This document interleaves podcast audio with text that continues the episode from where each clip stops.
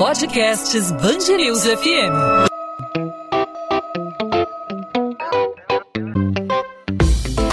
Dois às 20, com Maurício Bastos e Luana Bernardes. Muito animado, tá? É um desafio grande, mas não sei, acho que a gente vai dar conta. Vamos trabalhar para isso. Tem que trabalhar muito. E a gente vai trabalhar e vamos salvar um monte de vida. Esse foi o discurso do agora ex-secretário de Estado da Saúde, Fernando Ferriz. Foi no dia 18 de maio, quando ele assumiu a gestão da pasta no lugar de Edmar Santos, exonerado depois de denúncias de corrupção. E agora, pouco mais de um mês após essa fala, Ferri deixa o cargo e pede desculpas à população. Estou pedindo exoneração do meu cargo de secretário de Estado de Saúde do Rio de Janeiro Queria dizer que eu tentei Peço desculpa à população, mas a única coisa que eu tenho a falar, eu tentei. Obrigado, espero que vocês me desculpem. Com isso, em meio à pandemia, o Rio chega ao terceiro secretário de saúde em menos de quatro meses. O médico coronel do Corpo de Bombeiros, Alex Busquet, assume a pasta. Ele atua há 20 anos na corporação, é especialista em terapia intensiva e trabalhou como médico de resgate da Petrobras entre 2008 e 2012 na Bacia de Santos. Bom, para tentar entender como esse troca-troca prejudica o combate à pandemia. Hoje a gente conversa aqui no podcast 2 às 20 na Band News FM com a professora de Administração Pública da EBAP, Escola Brasileira de Administração Pública e de Empresas da Fundação Getúlio Vargas, Alqueta Pesce. Professora Alqueta, obrigado por aceitar nosso convite. Seja bem-vinda à Band News FM. Prazer é meu, agradeço o convite né, de participar desse podcast. Bom, Keta, o que, que significa essa mudança em termos de gestão pública, a segunda mudança em meio a um momento crítico que a sociedade do Rio de Janeiro, a sociedade brasileira como um todo vive, né? A gente tem um ministro interino para cuidar da saúde em nível nacional e na, no estado do Rio de Janeiro a gente tem a segunda mudança. O que, que isso em termos de gestão pública significa em meio também a tantos escândalos em relação à gestão do, do dinheiro público para compra de equipamentos, para compra de insumos da saúde, Alqueta? Bom, uh, eu venho chamando esse apagão de gestão pública que a gente vivencia como nunca no Brasil, no Rio, né, mas no Brasil como um todo nos últimos tempos, a quarta crise, né? Por quê? Porque muito se fala sobre as três crises que o Brasil está experimentando, está vivenciando, né? A crise sanitária, a crise econômica, a crise política, né? Mas pouco se fala sobre aquilo que eu acho que seja a principal crise, talvez, que nós estejamos enfrentando no momento, que é a crise de gestão pública. É uma crise invisível, que se faz presente via inação do poder público perante a mais forte pandemia, né, que não apenas o Brasil, mas o mundo enfrenta, mas que o Brasil, né, de forma inédita, tem dado né, da incapacidade da gestão pública responder à altura, adotar as estratégias adequadas, implementar as decisões importantes políticas que foram tomadas em vários níveis, né, como o pagamento de auxílio emergencial, né, ou os próprios investimentos necessários na área de saúde, né, via essa paralisia né, que a gente observa né, na ponte. Uh, o que nós observamos no Rio é mais um indicador de N tantos né, que a gente observa, né, como vocês mencionaram, no nível federal, em vários estados e municípios, em várias áreas, né, economia, saúde, eh, várias áreas onde a gestão pública se faz presente e que demonstra que nós temos um problema muito sério eh, para enfrentar de frente, né, e que está aí escondido, né, atrás dessas três grandes crises, né, sobre as quais a mídia muito fala, né, a crise sanitária, a política e a econômica, e acabamos perdendo de vista, só sentimos um sintoma desse apagão de gestão pública que a gente vivencia e que tem sérias consequências para a população. Né? Professora, quando nós tivemos aí a saída do ministro Henrique Mandetta do Ministério da Saúde, eu fiz essa mesma pergunta, né? Qual é a dificuldade para um gestor que assume uma pasta, no caso aqui a Secretaria de Estado de Saúde, uma pasta bem mais simples do que um ministério, mas que ainda assim, em meio a uma pandemia, uma crise sanitária é, em todo o estado do Rio de Janeiro, qual é o desafio para esse novo gestor? Porque ele tem que passar por um processo de transição, né, para se inteirar de tudo que está acontecendo no Estado. É, o que eu observo, além do desafio imposto pela própria crise da pandemia, né, que demanda ações urgentes, decisões urgentes, ações implementadas de forma urgente. O que nós observamos, aí o caso do Rio exemplifica muito isso, são problemas que estruturais que vêm do passado e que dificultam a, a vida do gestor público, né? No aqui e no agora, né?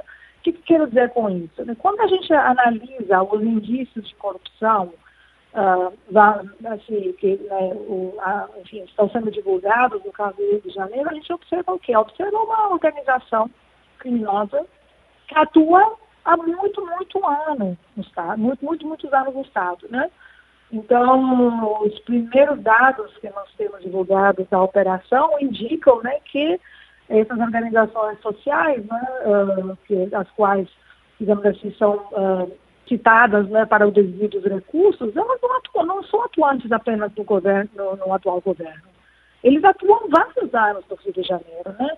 Então, a primeira pergunta que a gente tem que fazer é como e por que chegamos nesse tecido tão bem, uh, tão denso, né, dessa organização criminosa que desvia sistematicamente recursos públicos de áreas cruciais, as áreas não são apenas saúde, né, tem indício na área de educação, high-tech, ciência, tecnologia, etc. Então, são tentáculos que a gente observa em várias áreas e uma certa paralisia decisória por parte do gestor público ou por eu vou chamar ignorância, né, de decifrar, desvendar entender a complexidade desse sistema de corrupção que se coloca perante a eles como uma, a única forma de implementar decisões eh, de gestão pública, ou por conivência, ou por paralisia decisora simplesmente, né, que me parece ser o último caso, né, o último gestor público, o último secretário de saúde, e tudo indica que ele pediu para sair porque não queria lidar com o problema, né, pelo menos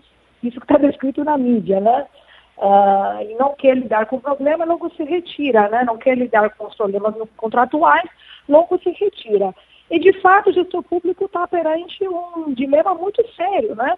Porque ele ou não toma decisão, né? Porque fica com receio de assinar né, uh, algo errado, algo que já venha corrompido por, por um passado que ele não controla, ou você toma decisões pode se tornar refém né, de, de, julgamentos né, precipitados, às vezes, né, morais, uh, legais, que são também, digamos assim, muito maiores hoje por causa da crise política que o país está enfrentando. Então, nesse jogo político, a gente chama de blame shifting, né, nesse jogo onde todas as feiras culpam uma a outra né, sobre uh, responsabilidades na gestão da, da pandemia que perde a população.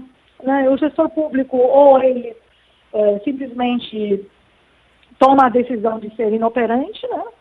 ou ele, se, se ele decidir, ele pode ser acusado né, de, de fazer parte de esquemas de corrupção, às vezes não, com os quais ele não está conivente. Né? Ah, porém, o julgamento está muito rápido, né? o julgamento está extremamente rápido e vai, extrema, vai muito em cima da, da, das costas desse gestor público. Então, por isso que nós observamos essa quarta crise, essa crise que, que, cujas consequências se sentem com muito mais força, mas pouco se fala da crise de gestão pública, todos os níveis da federação. Professor Alqueta, é o terceiro secretário de saúde no meio dessa pandemia.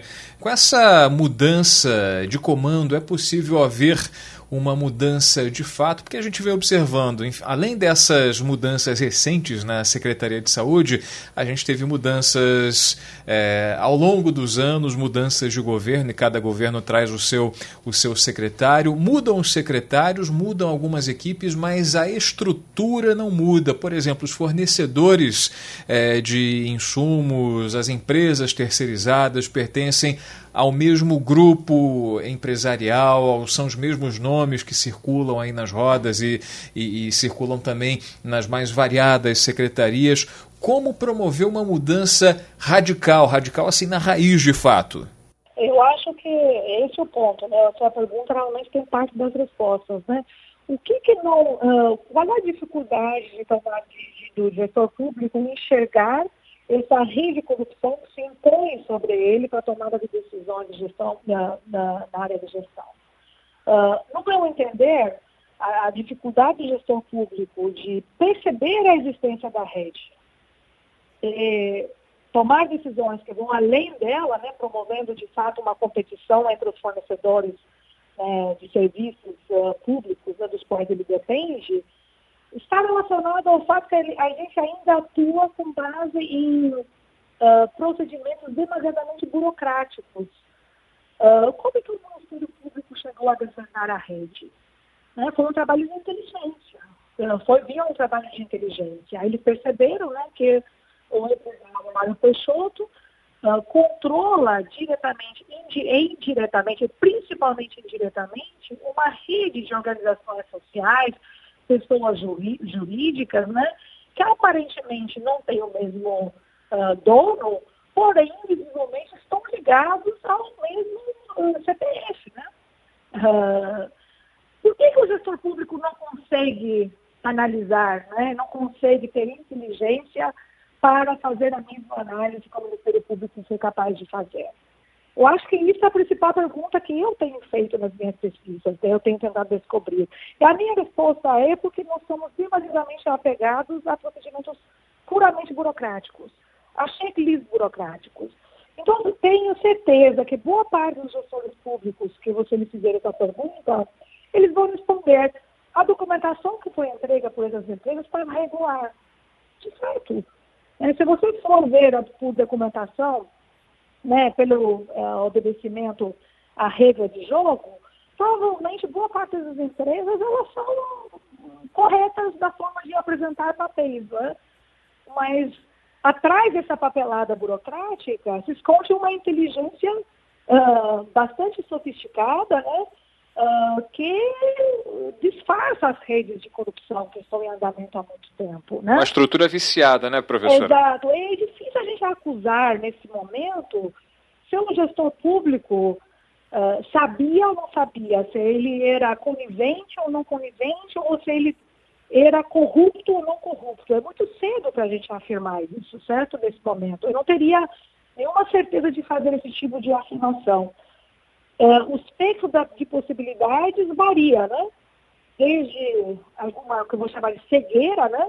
É, que se facilita por essa cultura burocrática a gente incentiva no setor público, né? que é uma forma de defesa que o gestor público tem de tomar regras com base em procedimentos puramente legalistas, né? mas que faz, faz com que eles sejam cada vez menos usados, né? uh, não tenham aquela atitude né, de ir atrás de outros indícios né, que eventualmente possam revelar esquemas mais sofisticados de corrupção que já estão em andamento. Porque eu acho assim, muito interessante a gente observar que trata-se supostamente né, de um governador é, que era outsider até pouco tempo atrás, ganhou a eleição num processo né, quase de carona política, né, então não é alguém que veio né, do centro do, do, político do Rio de Janeiro, e já que a gente já o vê completamente embrincado numa chamada de rede de corrupção que existe há muito tempo no Rio, né? Desde, pelo menos, né, o Judiciário, né, o governo Cabral, todas essas organizações que estamos falando, elas tinham um envolvimento de alguma forma, direto ou indiretamente, via essa rede de CNPJs, controladas pelo empresário Mário Teixeira há muito tempo no Rio. Então, como que chegou aqui? Não é? A gente é uma pergunta que a gente tem que se fazer. Como que chegou aqui? Se chegou por cegueira, né? Por apego a legalismo burocrático que não te faz nunca enxergar aonde está a verdadeira raiz dos problemas que né, se enfrentam, ou simplesmente por uma velocidade né, nesse processo de corrupção, não, que eu acho um mecanismo mais complexo, de, de, uma afirmação muito forte a ser feita nesse momento, com os indicadores que nós temos. Né? Então, às vezes, é, o que perante o gestor público, essa rede se coloca como a única opção de contratação. É isso que é grave. É isso que nós temos que encontrar, formas inteligentes de desmantelar, de, de, né, de colocar mais evidente né, para os que tomam decisão. Né? Alqueta Pesce, professora de Administração Pública da EBAP, Escola Brasileira de Administração Pública e de Empresas da Fundação Getúlio Vargas. Professor Alqueta, obrigado mais uma vez pela participação aqui com a gente na Band News FM no podcast 2 às 20. Obrigado aí pelos esclarecimentos, pelas explicações e até uma próxima oportunidade. Muito obrigada a vocês, tá? Até a próxima. 2 às 20, com Maurício Bastos e Luana Bernardes. Os salões de beleza dos shoppings já podem voltar a funcionar na cidade do Rio. A decisão foi anunciada durante uma coletiva do prefeito Marcelo Crivella no Rio Centro, na Zona Oeste. O objetivo da antecipação da reabertura Segundo a Secretaria de Vigilância Sanitária, é verificar se os estabelecimentos dos centros comerciais vão cumprir todas as normas técnicas previstas. Estão autorizados apenas serviços de manicure, pedicure e cabelo. Outros procedimentos, como depilação e reparo de sobrancelha, ainda não estão permitidos. Os salões também não podem ultrapassar 50% da capacidade de pessoas. Além disso, os funcionários não podem usar os uniformes fora da loja. 10 mil trabalhadores perderam emprego em bares e restaurantes do Rio. A estimativa é do sindicato da categoria, que prevê pelo menos um semestre de recessão no setor, mesmo após a pandemia da Covid-19. Em maio, bares e restaurantes apresentaram queda de 80% no faturamento. Ainda de acordo com o Cindy Rio, cerca de mil estabelecimentos devem pedir falência no Rio. E a comissão de impeachment formada por 25 deputados volta a se reunir nesta semana para estudar as acusações contra contra o governador do Rio, Wilson Witzel. De acordo com o governo do estado, Witzel ainda não foi notificado oficialmente para formular a defesa. Depois que o governador for notificado, ele tem 10 sessões para apresentar a defesa. Esses encontros só devem acontecer às terças, quartas e quintas. Como os deputados entram em recesso em julho, a expectativa é que o afastamento seja votado em plenário só em setembro. Após Frederico Wassef deixar a defesa do senador Flávio Bolsonaro em meio à prisão do ex-assessor parlamentar Fabrício Queiroz, Flávio tem um novo advogado, Rodrigo Roca, que já defendeu o empresário Ike Batista, e o ex-governador Sérgio Cabral é o novo advogado do parlamentar. A esposa de Queiroz permanece foragida, mas até o momento o Ministério Público do Rio descarta pedir a inclusão do nome dela na lista de procurados da Interpol. Contra Márcia Oliveira há um mandado de prisão preventiva. Assim como o marido, ela é acusada de obstrução de justiça e participação no esquema das rachadinhas no gabinete do então deputado estadual Flávio Bolsonaro na Assembleia Legislativa do Rio. 2 às 20.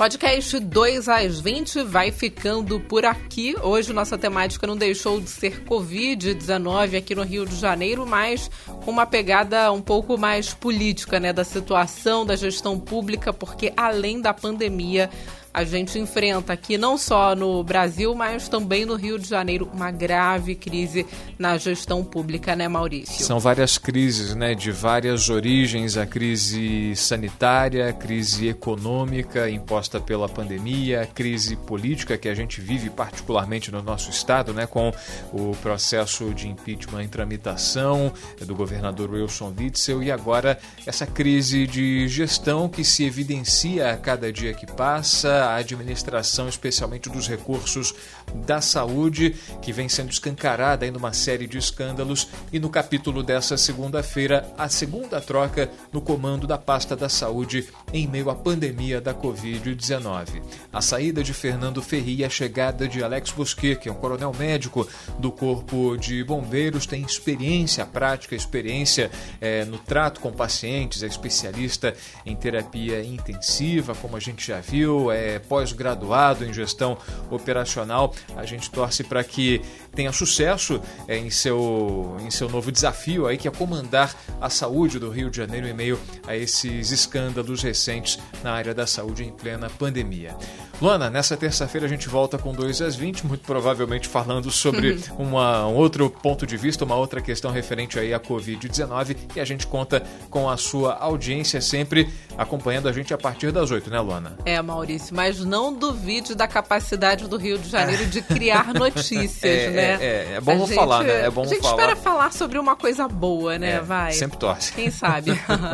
podcast volta nessa terça-feira, sempre a partir das 8 da noite nas principais plataformas de streaming e também no nosso site bandnewsfmrio.com.br. Até lá, Maurício. O encontro está marcado. Nessa terça-feira tem mais. Tchau, tchau.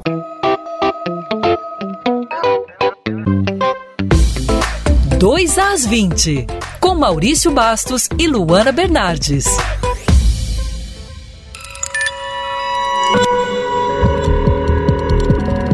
Podcasts Bangerils FM.